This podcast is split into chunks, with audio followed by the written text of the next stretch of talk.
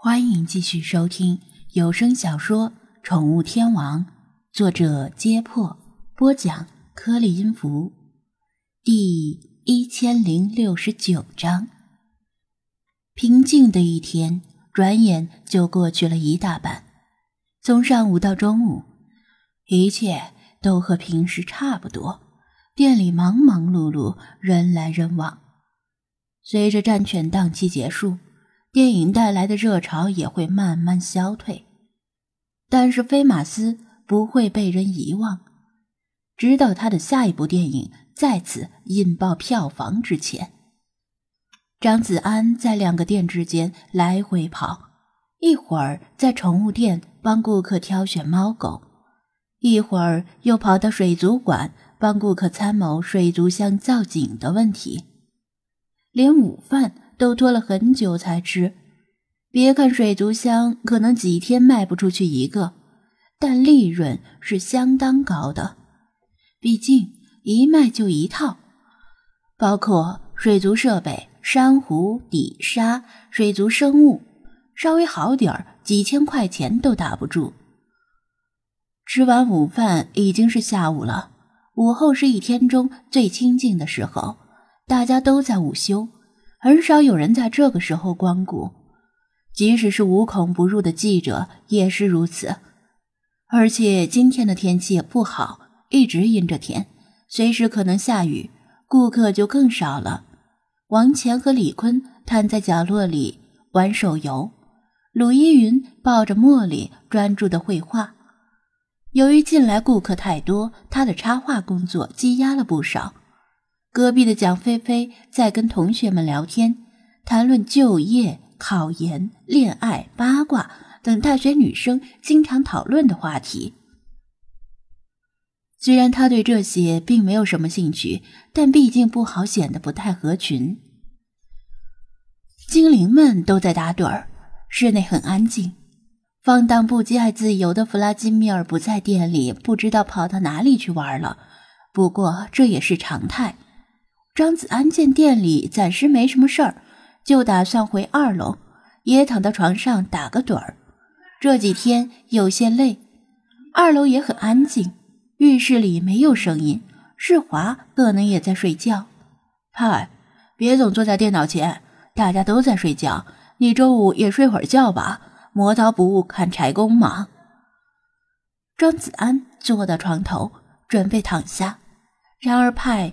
没有平时的吱吱来回应他，也没有专注的打字，而是茫然的盯着电脑，像是在愣神。张子安察觉到他的状态似乎不对，顿时困意全消了。本已躺下的他，又立刻站起来，走到他旁边问道：“怎么了，派？”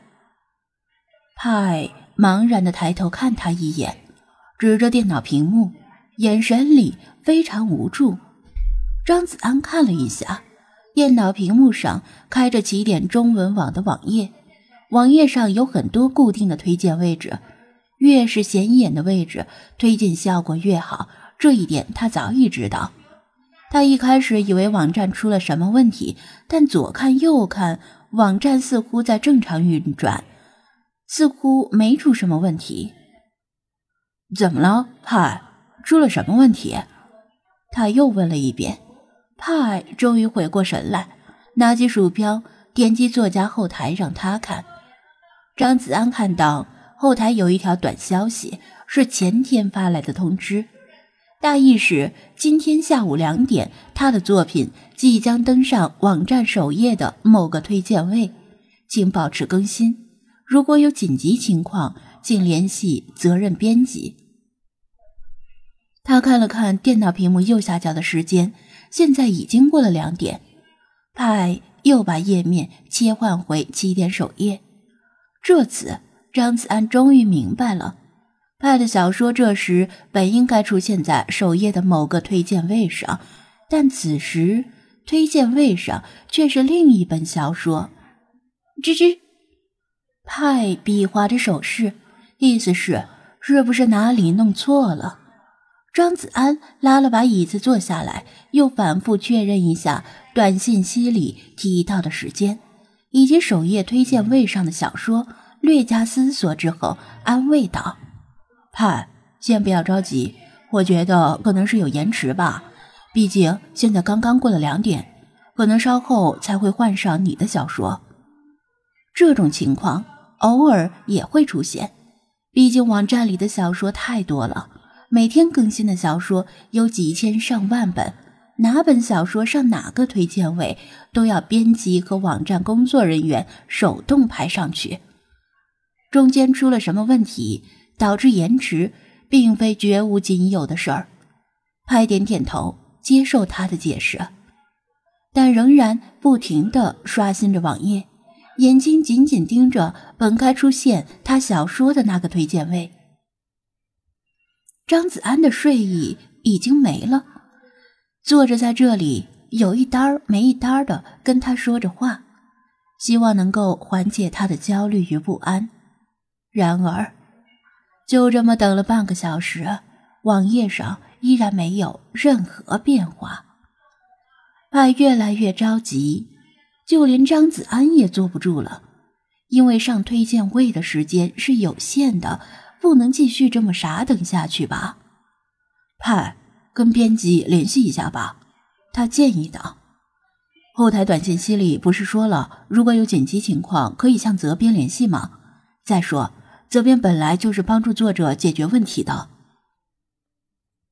派犹豫不决，那我来帮你联系吧。张子安知道他不擅长跟不熟悉的人交流，于是主动承担起这个任务。派跳下椅子。招手让他坐到电脑前。张子安在联系人列表里找到光头和尚的图标，这是派的责任编辑。每个责编手下都有几百号作者，时间很紧张，没空和作者闲聊，因此派很少去主动打扰编辑。他编辑了一条信息，言简意赅的把问题说明，并且。隐晦的提醒：是不是网站员工的工作出现了失误？请编辑代为处理一下。发送之后，他安慰道：“估计啊，是哪个员工疏忽了，忘了把你的小说放上去，应该很快就能解决。”派点头，但神情依然忐忑，感觉事情不那么简单。没过多久，光头和尚的图标亮起来。同时也响起信息提示音，回复来了。张子安和派都是精神一振，马上点开信息查看。